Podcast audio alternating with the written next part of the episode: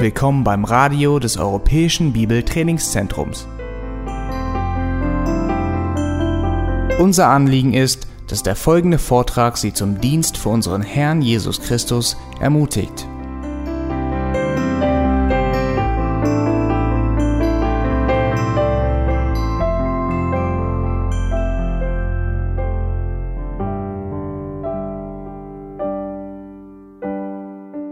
Amerika gibt es einen Trend zurzeit unter jungen Christen.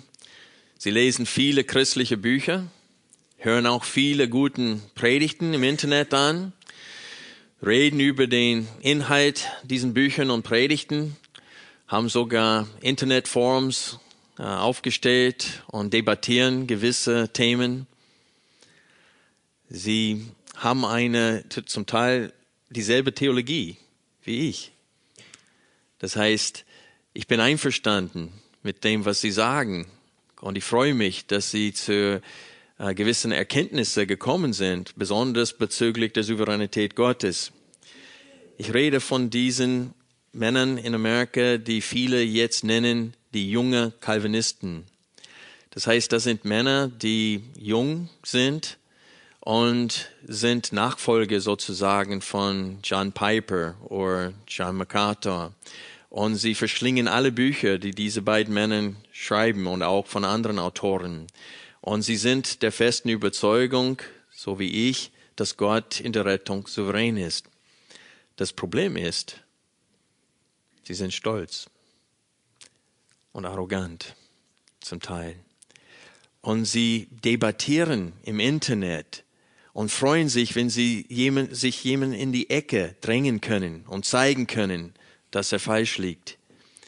Und man sieht einen großen Mangel an Demut bei diesen jungen Theologen.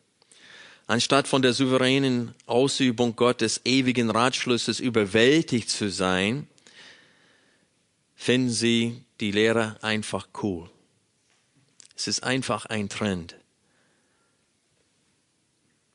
Ich habe mich über die Zeugnissen letzten Sonntag deswegen sehr gefreut, weil ich habe, ich dürfte von euch hören, wie die ersten elf Kapitel des Römerbriefes äh, euch getroffen hat, dass ihr doch Anwendung für euer Leben gefunden habt und dass äh, die Botschaften, die ich gepredigt habe aus diesem Abschnitt des Römerbriefes, dass es Frucht bringt in eurem Leben, denn deswegen wurde es auch geschrieben.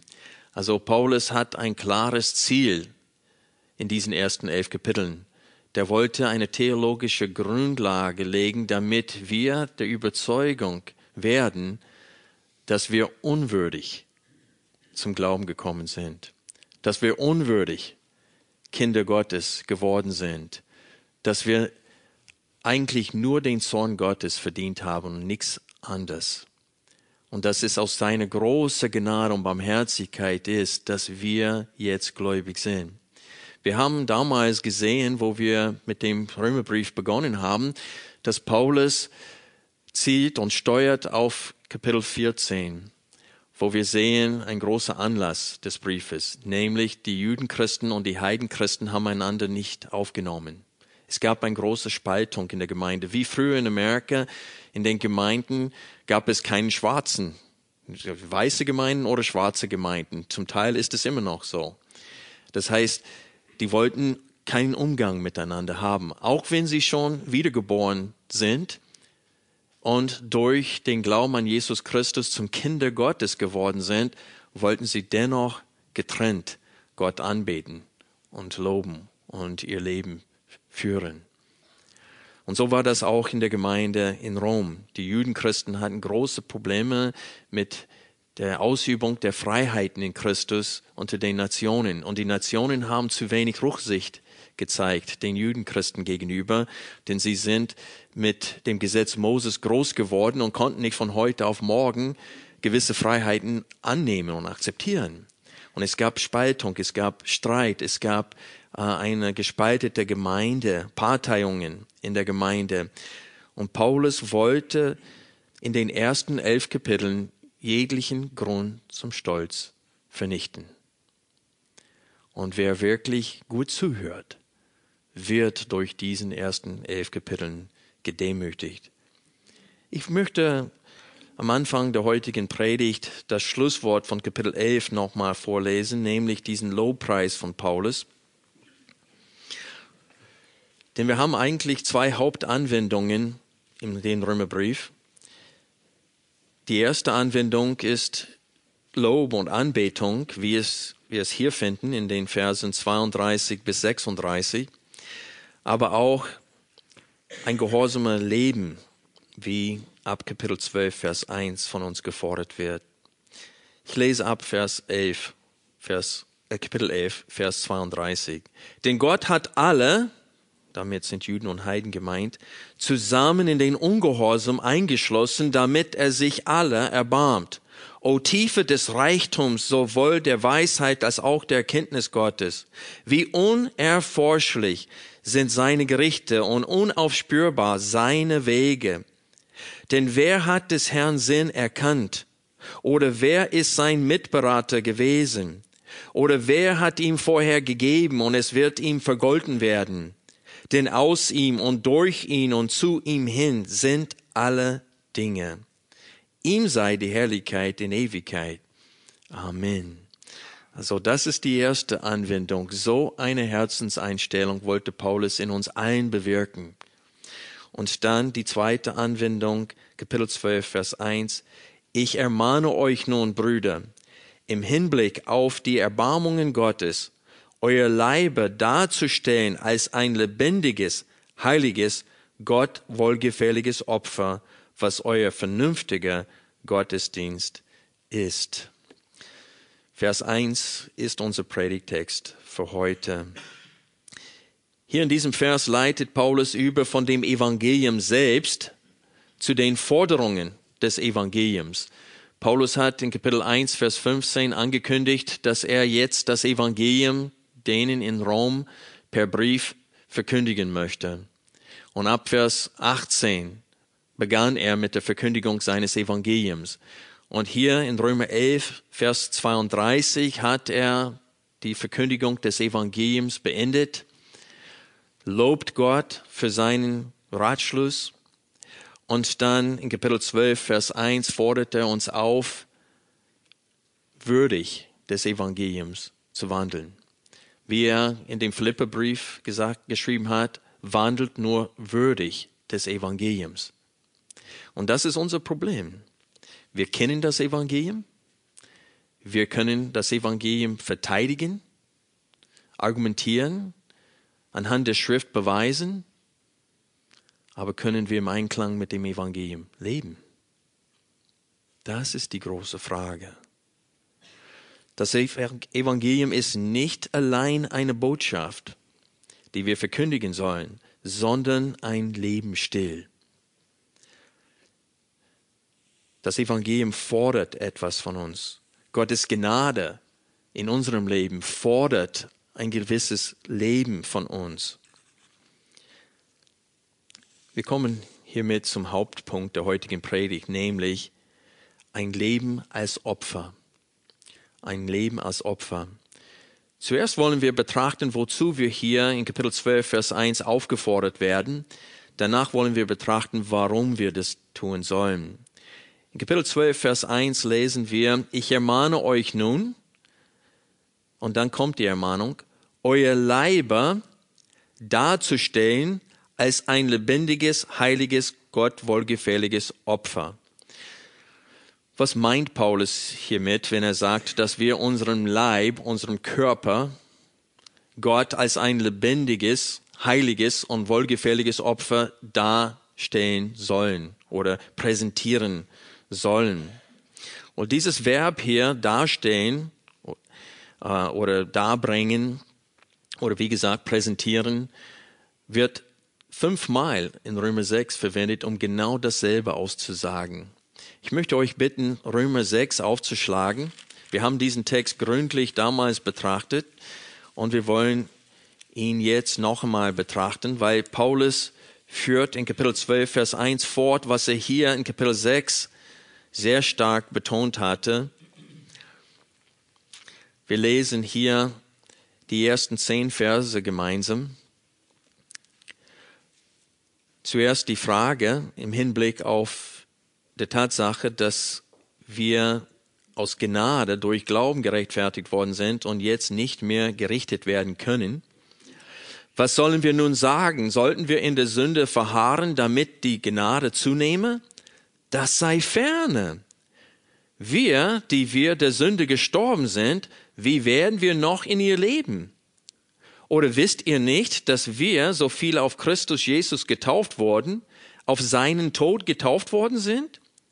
So sind wir nun mit ihm begraben worden durch die Taufe in den Tod, damit, wie Christus aus den Toten auferweckt worden ist, durch die Herrlichkeit des Vaters, so auch wir in Neuheit des Lebens wandeln. Denn wenn wir verwachsen sind mit der Gleichheit seines Todes, so werden wir es auch mit der seiner Auferstehung sein. Da wir dies erkennen, dass unser alter Mensch mitgekreuzigt worden ist, damit der Leib der Sünde abgetan sei, dass wir der Sünde nicht mehr dienen. Denn wer gestorben ist, ist freigesprochen von der Sünde. Wenn wir aber mit Christus gestorben sind, so glauben wir, dass wir auch mit ihm leben werden. Da wir wissen, dass Christus aus den Toten auferweckt nicht mehr stirbt, der Tod herrscht nicht mehr über ihn, denn was er gestorben ist, ist er ein für allemal der Sünde gestorben, was er aber lebt, lebt er Gott. Ja, in diesen zehn Versen beachte, wie oft das Wort entweder gestorben, begraben, Tod oder Todes, mitgekreuzigt, gestorben, gestorben, gestorben, gestorben. Also das Wort gestorben kommt mindestens fünfmal vor. Das Wort Tod äh, mehrmals vor. Also hier geht es um die Tatsache, dass wir mit Jesus Christus gestorben sind und mit ihm auferweckt wurden, um in Neuheit des Lebens zu wandeln. Genau wie Jesus auferweckt wurde zum Leben, sind wir auf, äh, durch die Wiedergeburt auferweckt worden, um jetzt in Neuheit des Lebens zu wandeln. Paulus verwendet an dieser Stelle das Sinnbild der Wassertaufe und er sagt, habt ihr es nicht verstanden? Habt ihr es wirklich nicht begriffen? Vers 4, so sind wir nun mit ihm gegraben. Er fragt, was, habt ihr nicht verstanden, was die Taufe bedeutet? Das ist Vers 3. Oder wisst ihr nicht, dass wir, so viel auf Christus Jesus getauft wurden, auf seinen Tod getauft worden sind? Ist das dir nicht aufgefallen? Hast du das nicht verstanden? Dass wenn wir unter das Wasser gedruckt werden, dass das ein Symbol dafür ist, dass wir gestorben sind zu dem alten Leben. Und dann, wenn wir wieder auf äh, die, die, die Oberfläche vom Wasser brechen und quasi auferstehen. Das ist das Symbol dafür, dass wir auferweckt wurden aus den Toten, um jetzt von nun an für Gott zu leben und nicht mehr für uns selbst. Paulus verwendet in diesen zehn Versen, wie gesagt, die Wassertaufe als Sinnbild für die geistliche Realität bei allen wiedergeborenen Menschen. Wir sind mit Christus gestorben, damit wir von nun an für ihn leben. Wir sind jetzt nicht mehr Sklaven der Sünde und der Finsternis und der Ungerechtigkeit, sondern Sklaven was? Christus geworden. Und das ist das, was wir ab Vers 11 lesen. Ab Vers 11 äh, schlägt Paulus sehr deutlich die Brücke zwischen der Auferstehung Jesu Christi und unserer Auferstehung aus der Macht des Todes und der Finsternis. Wie in Römer 12, 1 bis 2 sagt Paulus hier an dieser Stelle, uns, dass wir im Licht der Wiedergeburt denken und wandeln sollen. Ab Vers 13 verwendet Paulus dieses Verb, das wir in Römer 12, Vers 1 gesehen haben, nämlich steht euch Gott zur Verfügung. Wir lesen jetzt gemeinsam ab Vers 11 und hier sind, wie wir denken und leben sollen im Licht dieser Tatsache, dass wir mit Christus gestorben sind und mit ihm auferweckt wurden. Es steht hier, in Vers 11, so auch ihr, das heißt genau wie Christus, so auch ihr, haltet euch der Sünde für tot, Gott aber lebend in Christus Jesus. Dieses haltet euch heißt denkt so, denkt dran, dass ihr jetzt nicht mehr für euch lebt, sondern für Christus. Und dann Vers 12, Ich finde es viel besser in der alten Martin Luther Übersetzung von 1545.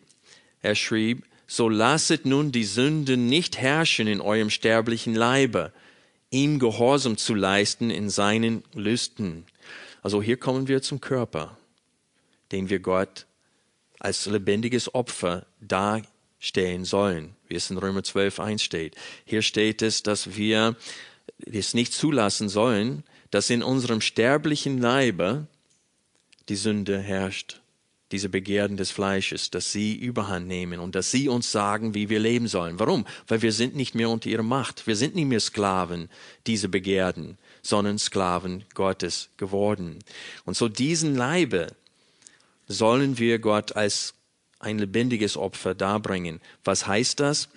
Ab Vers 13 werden wir äh, bis Vers 23 werden wir fünfmal dieses Verb äh, hinstellen oder darstellen, lesen. Und jedes Mal steht in Verbindung dazu zur Verfügung. Es steht, stellt euch, zum Beispiel in Vers 13, stellt auch nicht eure Glieder der Sünde zur Verfügung, als Werkzeuge der Ungerechtigkeit, sondern stellt euch selbst Gott zur Verfügung als Lebende aus den Toten und euer Glieder Gott zu Werkzeugen der Gerechtigkeit. Seht ihr die Verbindung zwischen zur Verfügung und stellt euch oder stellt äh, euren Leibern? Wir lesen weiter ab Vers 14. Denn die Sünde wird nicht über euch herrschen, denn ihr seid nicht unter Gesetz, sondern unter Gnade. Und Paulus wiederholt die Frage von Vers 1, aber ändert die Frage leicht hier. Es steht hier, was nun, sollen wir sündigen? Und das heißt in der Sünde leben und wandeln, weil wir nicht unter Gesetz, sondern unter Gnade sind? Das sei ferne. Paulus sagte, nur weil wir jetzt nicht mehr gerichtet werden können, weil was fordert das Gesetz von uns? Wer sündig soll sterben. Wenn wir mit Jesus Christus gestorben sind, dann diese Rechtsforderung des Gesetzes wurde bereits in uns erfüllt. Wir können nicht mehr sterben. Wir können nicht mehr äh, verloren gehen. Sollen wir dann jetzt deswegen leben, wie das Fleisch es will? Nein, das sei ferne. Vers 16. Wisst ihr nicht, dass wem ihr euch zur Verfügung stellt, hier ist dasselbe Verb nochmal, als Sklaven zum Gehorsam, ihr dessen Sklaven seid, dem ihr gehorcht, entweder Sklaven der Sünde zum Tod oder Sklaven des Gehorsams zur Gerechtigkeit. Gott aber sei Dank, dass ihr Sklaven der Sünde wart, aber von Herzen gehorsam geworden seid, dem Bild der Lehre, dem ihr übergeben worden seid. Frei gemacht aber von der Sünde seid ihr Sklaven der Gerechtigkeit geworden.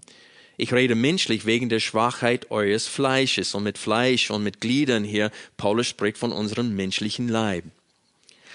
Denn wie ihr eure Glieder als Sklaven der Unreinheit und der Gesetzlosigkeit zur Gesetzlosigkeit zur Verfügung gestellt habt, so jetzt stellt, stellt eure Glieder zur Verfügung als Sklaven der Gerechtigkeit, zur Heiligkeit. Denn als ihr Sklaven der Sünde wart, da wart ihr freier gegenüber der Gerechtigkeit. Welche Frucht hattet ihr denn damals? Dinge, deren ihr euch jetzt schämt, denn das Ende davon ist der Tod. Jetzt aber von der Sünde frei gemacht und Gottes Sklaven geworden, habt ihr eure Frucht zur Heiligkeit, als das Ende aber ewiges Leben. Denn der Lohn der Sünde ist der Tod, die Gnadengabe Gottes aber ewiges Leben in Christus Jesus, unserem Herrn. Also wir lesen hier in der Elberfelder Übersetzung zehnmal das Wort Sklaven. Das steht hier im Mittelpunkt. Wir waren Sklaven der Sünde, unsere, wir waren Sklaven der Begehrten dieses Fleisches. Weil wo Adam und Eva gesündigt hatten, ist die Sünde tatsächlich in ihrem Körper eingezogen, so dass sie jetzt böse Verlangen haben, so dass sie das tun wollen, was sich nicht ziemt. Und jeder von uns kennt das. Jeder von uns kennt diese Begierden, die uns in die falsche Richtung ziehen wollen. Und gegen, so dass wir gegen die zehn Geboten handeln. Und Paulus sagt, Gott hat uns gerettet nicht nur von der Hölle, sondern von der Macht und von der Sklaverei dieser Begierden. Und dann sagt er, aus diesem Grund stellt euch der Sünde nicht mehr zur Verfügung, sondern Gott und seine Gerechtigkeit. Und das ist, was Paulus meint hier in Römer 12. In Römer 12, Vers 1, geht Paulus, greift Paulus zurück auf Kapitel 6 hier und will uns sagen, jetzt sind wir verpflichtet, unseren Leiber, unserem Körper und die Glieder des Leibes, unsere Hände, unsere Zunge, unsere Füße, den Herrn zur Verfügung zu stellen. Das heißt, wir leben nicht mehr für uns. Wir sind jetzt Sklaven Christi. Und wir müssen begreifen, was das heißt. Also Paulus verwendet, wie gesagt, fünfmal dasselbe Verb wie in Römer 12, Vers 1, indem er sagt, stellt euch selbst und euer Glieder Gott zur Verfügung. Viele sehen Gott als nur ein Vitamin oder als ein Glücksbringer. Manche tragen sogar deswegen auf einer Kette das Kreuz um ihrem Hals als ein Glücksbringer. Gott soll ihr Leben nicht bestimmen, sondern segnen. Versteht ihr den Unterschied? Sie wollen Gott wie ein Vitamin benutzen. Ich nehme das, damit ich die Kraft habe, um mein äh, Tag so auszuführen, wie ich ihn mir vorgestellt habe und geplant habe. Das heißt, ich brauche Gott, um meine Pläne und um meine Träume zu erfüllen. Und es gibt viele Prediger in der jetzigen Zeit, die genau das predigen von der Kanzel. Und sie haben Tausenden von Menschen in ihrer Versammlung, weil sie predigen das, was in den Ohren kitzelt, das, was gut ankommt. Weil wenn man den Menschen sagt, Mensch, probier mal Gott, ob er dir nicht helfen kann, der will dir helfen, deine Träume zu realisieren. Nein, er will deine Träume zerstören, damit du für ihn lebst. Das ist die Realität. Das ist, was das Wort Sklave bedeutet hier. Und wenn wir uns zur Verfügung stellen als Sklaven, dem gehören wir. Wer sich der Sünde zur Verfügung steht, gehört der Sünde und gehört Gott nicht und hat sich geehrt und meint ein Kind Gottes zu sein, ist es aber nicht. Ich möchte an dieser Stelle zwei Zitate aus dem Buch Sklaven von John MacArthur vorlesen. Ich möchte euch das Buch wärmsten empfehlen, wer es noch nicht gelesen hat, Sklaven Christi. Und auf der Seite 26 und 27 haben wir zwei Zitate, einmal von Spurgeon und einmal von dem äh, schottischen Pastor Alexander McLaren. Erstmal möchte ich das Zitat von Spurgeon vorlesen. Er spricht am Anfang von dem King James Version der Bibel. Wo unsere autorisierte Version absch abschwächend Diener verwendet, steht in Wirklichkeit Sklave. Die frühen Heiligen freuten sich darüber, sich als das uneingeschränkte Eigentum Christi zu betrachten, von ihm erkauft zu sein, ihm zu gehören und vollständig zu seiner Verfügung zu stehen. Paulus ging sogar so weit, dass er sich freute, die Mahlzeichen seines Herrn zu tragen und sagte, hinfort mache mir niemand weitere Mühe, denn ich trage die Mahlzeichen des Herrn Jesus an meinem Leib. Das beendete alle Diskussionen. Er gehörte dem Herrn und die Zeichen der Geißeln, Ruten und Steine waren der Pfeil des Königs, der den Körper von Paulus als das Eigentum des Herrn Jesus kennzeichnete. Wenn sich die Heiligen damals rühmten, Christus zu gehorchen, bete ich, dass du und ich erkennen, dass es unser erstes Ziel im Leben ist, unserem Herrn gehorsam zu sein. Ende des Zitats von Spurgeon und jetzt das Zitat von Alexander McLaren. Die wahre Stellung eines Mannes ist es, ein Sklave Gottes zu sein absolut Unterordnung. Bedingungslose Gehorsam seitens des Sklaven. Und auf der Seite des Herrn völliges Eigentum, das Recht auf Leben und Tod, das Recht über bewegliches Eigentum zu verfügen, das Recht, Befehle ohne jegliche Begründung zu erteilen, das Recht zu erwarten, dass diese Befehle schnell, ohne Zögern, absolut genau und vollständig ausgeführt werden, diese Dinge gehören zu unserer Beziehung zu Gott. Gesegnet ist der Mann, der das gelernt hat und der sie als seine höchste Ehre und als Sicherheit seines Lebens akzeptiert hat. Denn Brüder, eine solche Unterordnung, absolut und bedingungslos, das Aufgehen meines Willens in seinem Willen ist das Geheimnis von allem, was den Mensch schön und groß und glücklich macht. Seid ihr davon überzeugt, dass den Willen Gottes tun uns glücklich macht? Das ist wirklich wahr. Es ist wirklich wahr, dass so viele Menschen laufen hinter so vielen Dingen und wollen gesättigt werden und stellen sich zufrieden mit, mit vielen Dingen, die viel geringer sind als Gott selbst.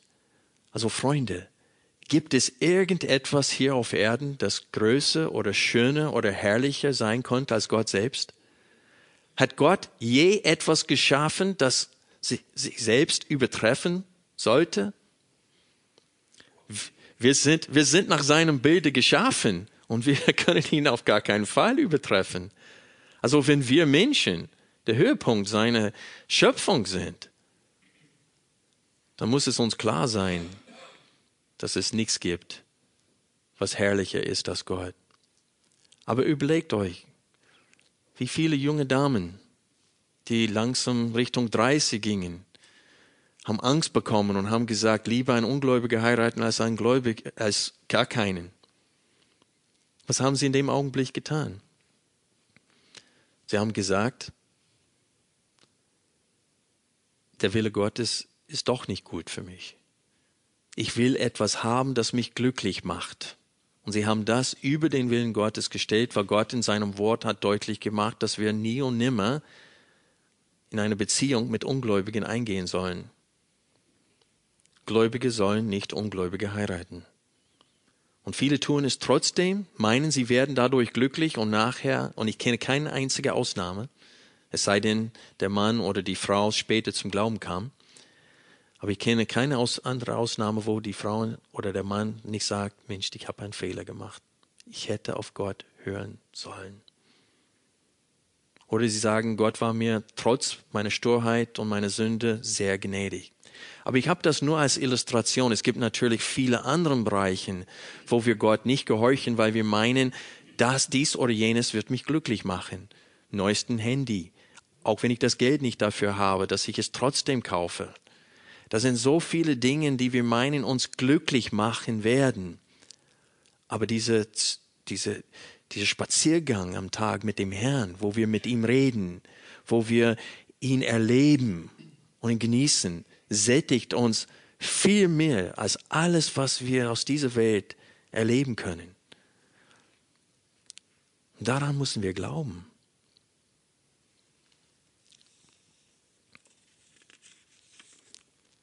In Römer 12, Vers 1 greift Paulus zurück auf das, was er hier in Kapitel 6 bereits ausführlich gesagt hat. Wir gehören von nun an Christus und wir leben von nun an für Gott und nicht für uns selbst. Wir sind jetzt schuldig, unsere Glieder des Leibes nicht mehr der Sünde zur Verfügung zu stellen, sondern Gott und seine Gerechtigkeit. Mir ist jetzt gerade noch ein Beispiel eingefallen. Wenn es steht Glieder, unsere Ohren und unsere Augen gehören auch zum Leib, nicht wahr?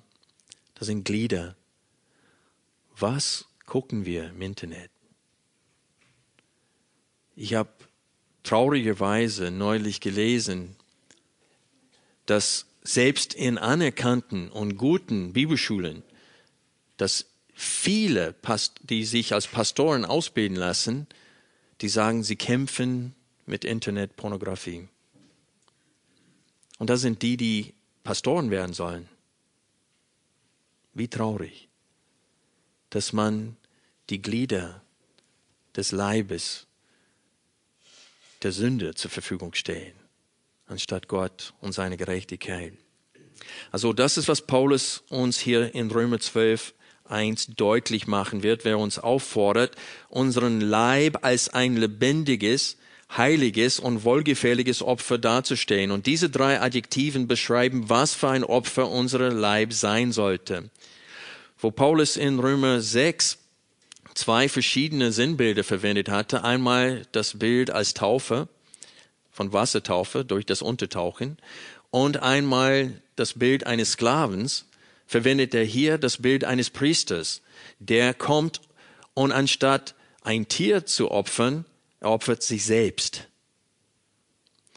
Na, das ist ein, ein Konzept, das neu ist, weil die Priester damals haben nie sich selbst geopfert.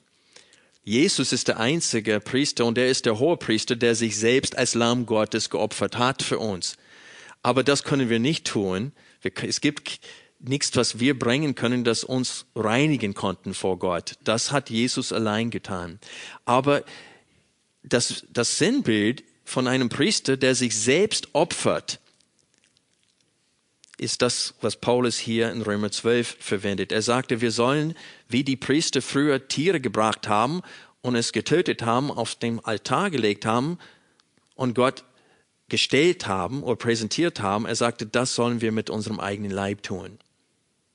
Der Teil von uns, was immer noch verdorben ist, weil wir keinen äh, verherrlichten Leib empfangen haben, noch nicht, er sagte, bis zur Erlösung des Leibes müssen wir das tun. Wir müssen zu diesem Altar gehen und unseren Leib, unsere Körper, unsere Gliedern dem Herrn zur Verfügung stehen und uns selbst opfern. Und das heißt, mein eigenes Ich, ich soll sterben. Und es soll ein lebendiges Opfer, das ist auch etwas anderes, weil die Opfer damals waren immer tot. Und das ist genau das Problem mit lebendigen Opfern? Was ist das Problem mit lebendigen Opfern? Sie gehen immer wieder runter vom Altar. Die bleiben da nicht liegen. Und das ist unser Problem. Wir opfern uns Gott, aber ein Tag läuft's gut, aber nächsten Tag sind unsere Gedanken irgendwo anders. Und wir haben Tunnelblick wieder und streben nach allem, was äh, wir zu tun haben hier auf Erden und vergessen, worum es geht.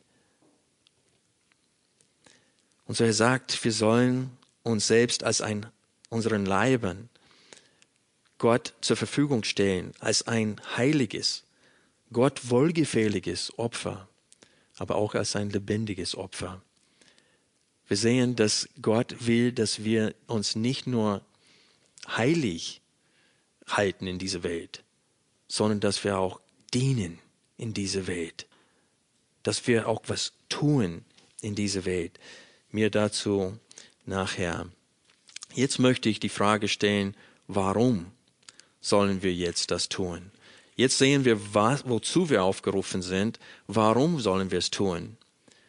Und Kapitel 12, Vers 1 gibt uns die Antwort darauf. Weil es nur logisch und vernünftig ist. Wir lesen in Römer 12, Vers 1 nochmal.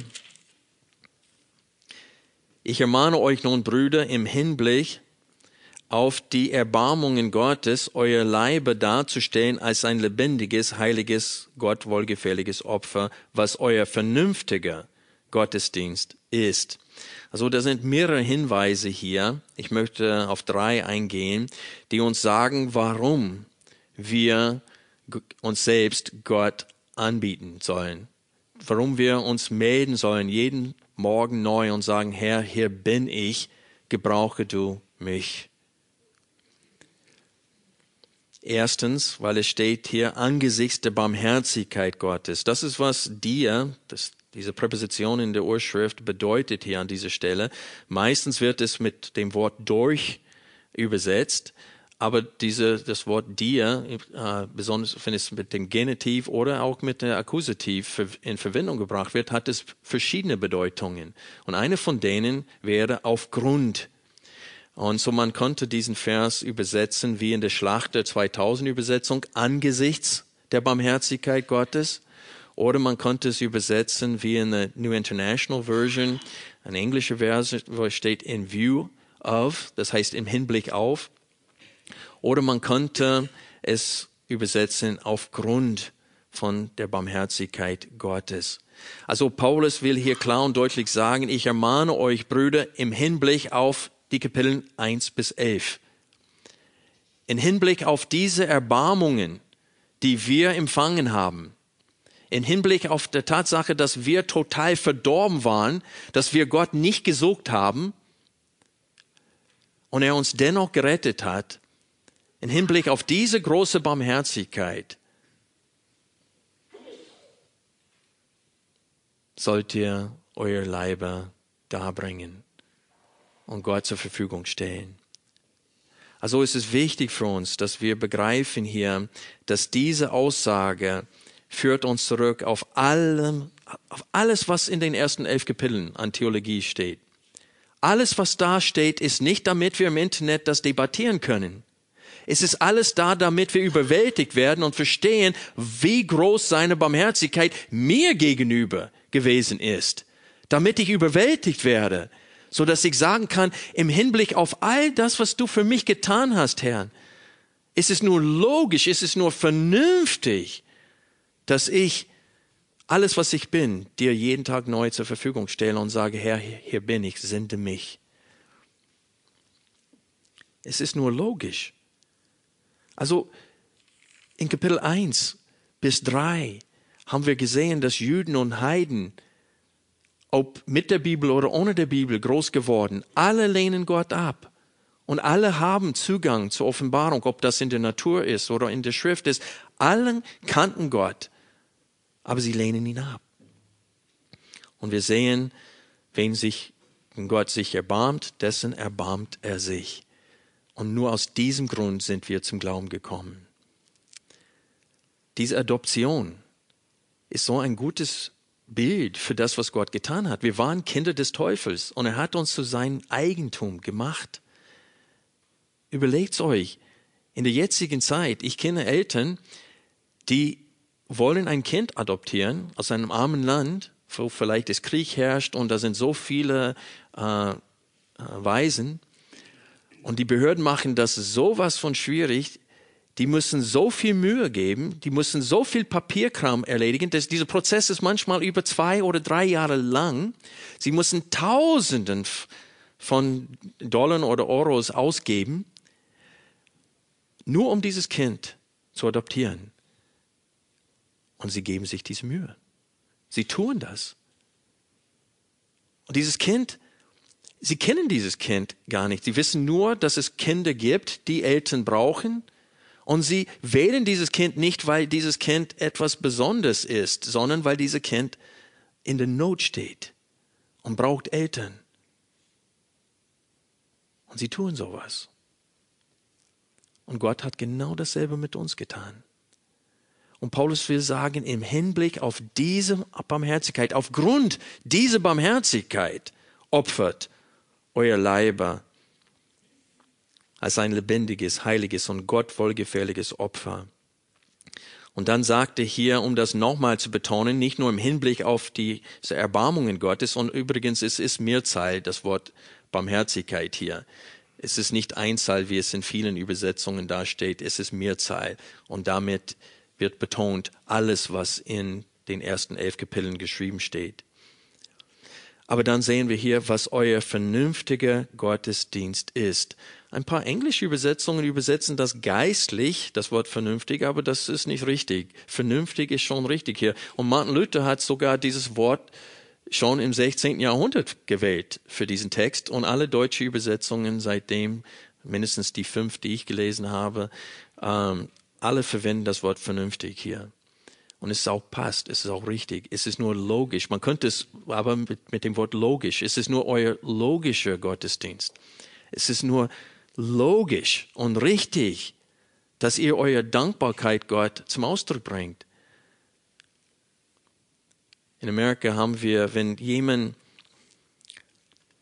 sich unanständig benimmt, einem anderen Menschen gegenüber, der so viel für ihn getan hat, wir sagen, Mensch, der beißt die Hand, die ihn füttert. Wie ein Hund, der seinen eigenen Herrn die Hand beißt, so nehmen wir uns als Menschen, wenn wir bewusst und freiwillig in der Sünde leben. Und das ist nicht logisch. Und das ist nicht vernünftig. Das ist eine Schande. Und so wir sehen hier in diesem Text, dass im Hinblick auf diese Barmherzigkeiten Gottes uns gegenüber ist es nur logisch, dass wir so leben. Aber ich möchte euch etwas auf etwas am Ende von Kapitel 11 hinweisen. Auch vor dem Sündenfall und auch vor dieser Rettung waren wir schuldig, so zu leben. Denn es steht hier in Vers 36, denn aus ihm und durch ihn und zu ihm hin sind alle Dinge. Ihm sei die Herrlichkeit in Ewigkeit. Amen. Und davor steht es, wer hat ihm vorher gegeben und es wird ihm vergolten werden. Also vor dem Sündenfall waren wir schuldig, so zu leben vor Gott. Wie viel mehr jetzt? Wie viel mehr jetzt im Licht seiner Barmherzigkeit uns gegenüber? Das ist, was Paulus uns hier in diesem ersten Vers aufs Herz legen wollte. Im Licht all dessen, was Gott für uns getan hat, ist es nur logisch, dass wir unseren Leib Gott jetzt zur Verfügung stellen als ein lebendiges, heiliges und Gott wohlgefälliges Opfer. Und wie ich vorhin gesagt habe, jetzt ist unser Problem aber, ein lebendiges Opfer bleibt nicht auf dem Altar.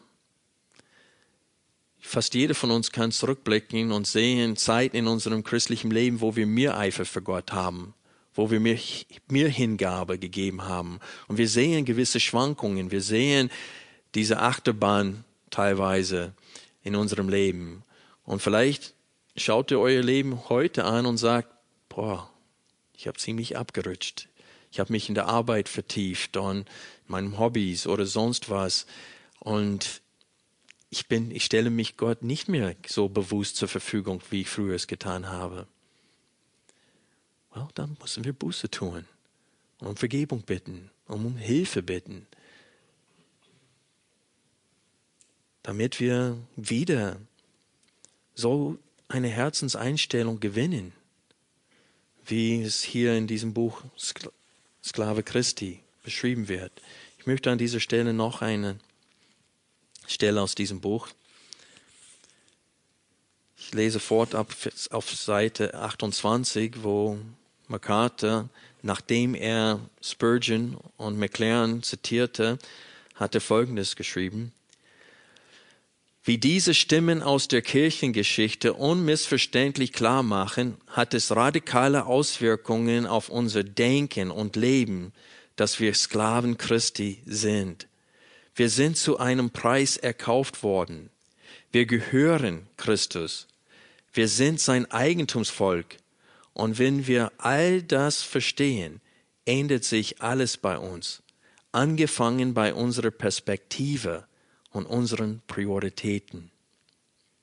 Im wahren Christentum geht es nicht darum, Jesus meinem Leben hinzuzufügen, sondern vielmehr darum, mich ihm vollkommen hinzugeben, mich ganz und gar seinem Willen unterzuordnen und ihm mehr zu gefallen als allen anderen. Dazu muss ich mein, meinem Ich sterben und dem Herrn nachfolgen, was es auch kostet. Mit anderen Worten, ein Christ zu sein heißt, Sklave Christi zu sein. Also wenn wir Vers 2 lesen hier in Römer 12, sehen wir, wie wir diese Perspektive gewinnen können. Und das ist, indem wir uns nicht gleichförmig diese Welt machen lassen. Das heißt, wir hören nicht auf die Angebote dieser Welt, sondern wir werden verwandelt durch die Erneuerung des Sinnes. so wie der Herr es will, das ist das Thema für nächsten Sonntag. Da haben wir das Wie. So, wie sollen wir es tun? Wir haben, was wir tun sollen, gesehen heute. Wir haben, warum betrachtet, warum wir es tun sollen. Und so wie der Herr es will, nächsten Sonntag, wie können wir uns ausrüsten, so dass wir jeden Tag neu mit Eifer und mit Liebe und mit Demut und mit Freude und mit Dankbarkeit uns dem Herrn zur Verfügung stellen, ihm zu dienen. Ich möchte, bevor wir Schluss machen heute, euch bitten, ein bisschen weiter in Kapitel 12 mit mir zu lesen und zu sehen, was es heißt, den Willen Gottes zu tun. Es gibt eine Verbindung zwischen dem Wort Leib, was in Vers 1, wo er spricht von unserem Leib, und von dem Leib Jesu Christi, nämlich die Gemeinde in Vers 4. Wir lesen weiter, Vers 3. Denn ich sage durch die Gnade, die mir gegeben wurde, jedem, der unter euch ist, nicht höher von sich selbst zu denken, als zu denken sich gebührt, sondern darauf bedacht zu sein, dass er besonnen sei, wie Gott einem jeden das Maß des Glaubens zugeteilt hat. Denn wie wir in einem Leib, und da ist das Wort wieder, viele Glieder haben, aber die Glieder nicht alle dieselbe Tätigkeit haben, so sind wir, die vielen, ein Leib in Christus, einzeln aber Glieder voneinander. Und so Paulus geht nahtlos rüber zum Leib Jesu Christi und dass wir Glieder an diesem Leib sind.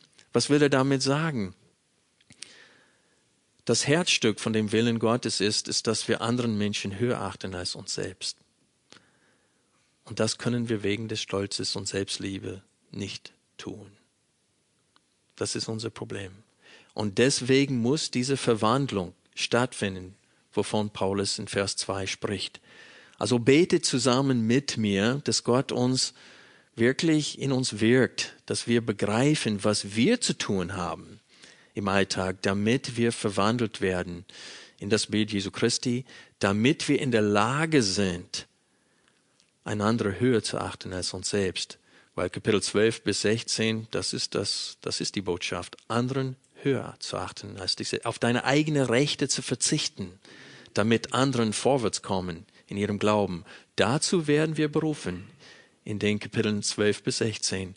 Und keiner von uns ist wegen der Schwachheit seines Fleisches dazu fähig. Wir brauchen Gottes Hilfe dazu. Lass uns beten.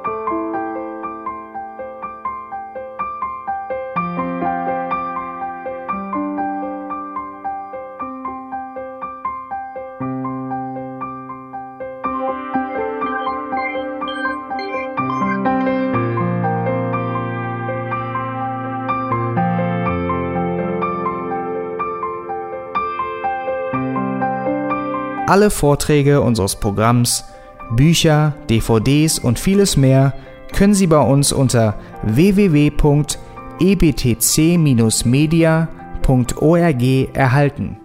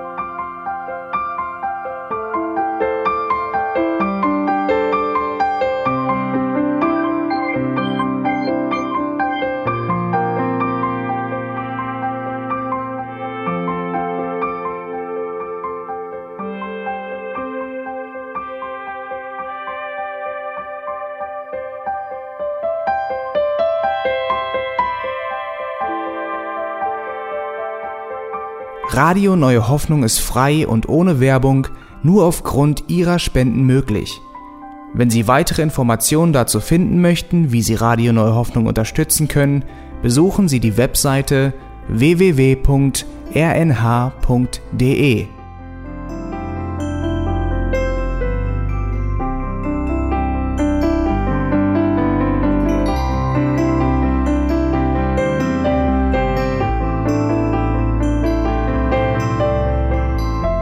Die Sendezeiten des EBTC sind Montag, Mittwoch, Freitag und Samstag jeweils von 10 bis 11 Uhr.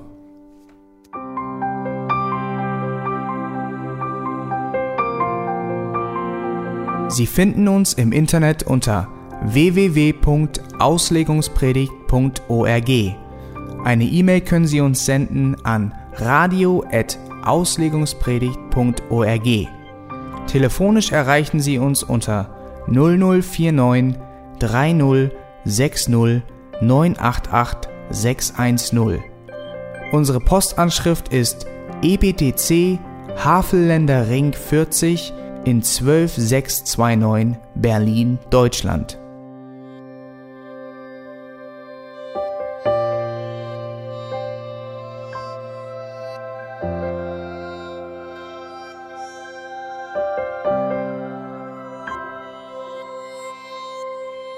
Auf Wiedersehen und bis zum nächsten Mal beim EBTC Radio.